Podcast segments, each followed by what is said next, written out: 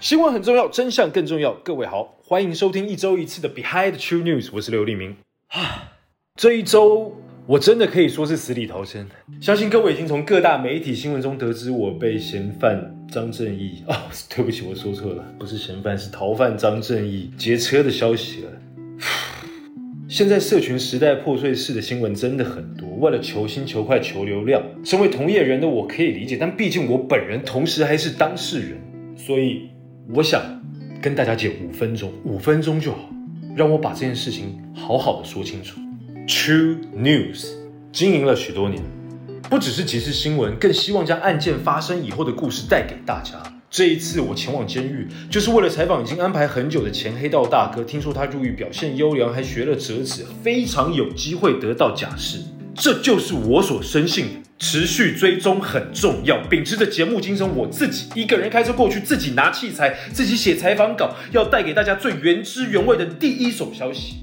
但是没想到，七年前凶杀案的当事人张正义忽 然跟我的受访者一起急晕狱警，哼，持凶器要求我带他离开。虽然我本人是固定有在运动健身，但是我真的没有办法跟手上有武器的张正义拼个你死我活，毕竟我还有女人要养。我只记得。我手汗流个不停，在他的胁迫下，他上了我的车，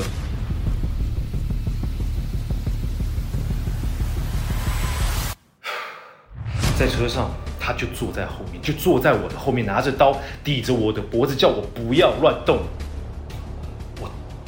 你不要跟我说打一夜赢了，我已经很勇敢的右手抓着方向盘，左手悄悄的伸进我的口袋里面，按下直播做记录，以免后来我被卷进去一些什么不必要的麻烦事。OK，反正不重要。那后来的结果就像各位新闻所看到的，各大媒体报道的，这边我就不做赘述，只能说我命大，我人还在，我还在这里跟你们说。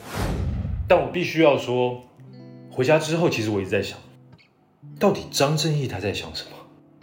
毕竟张正义的案件也已经七年了，真正入狱也有一些时间了，只剩他还一直主张自己还是清白的。你要说他很有毅力吗？还是说他真的被冤枉？忽然我觉得有问题，我的记者魂被他燃起来。我觉得我必须要替大家查明这个事件的真相。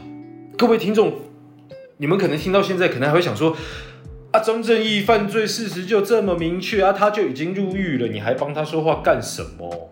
但万一哦。万一真的有一个证据是没有正确的被拼凑出来，张正义如果是被诬赖的，那谁来还他这七年的自由与名誉的损失，还有人生？我一直觉得迟到总比不到好。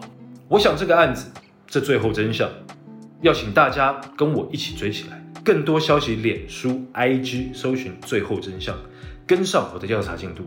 然后各位听众，给我一个月的时间，一个月，我剪成一支影片。带你了解世界的全貌。十月二十一日，一起揭发真相。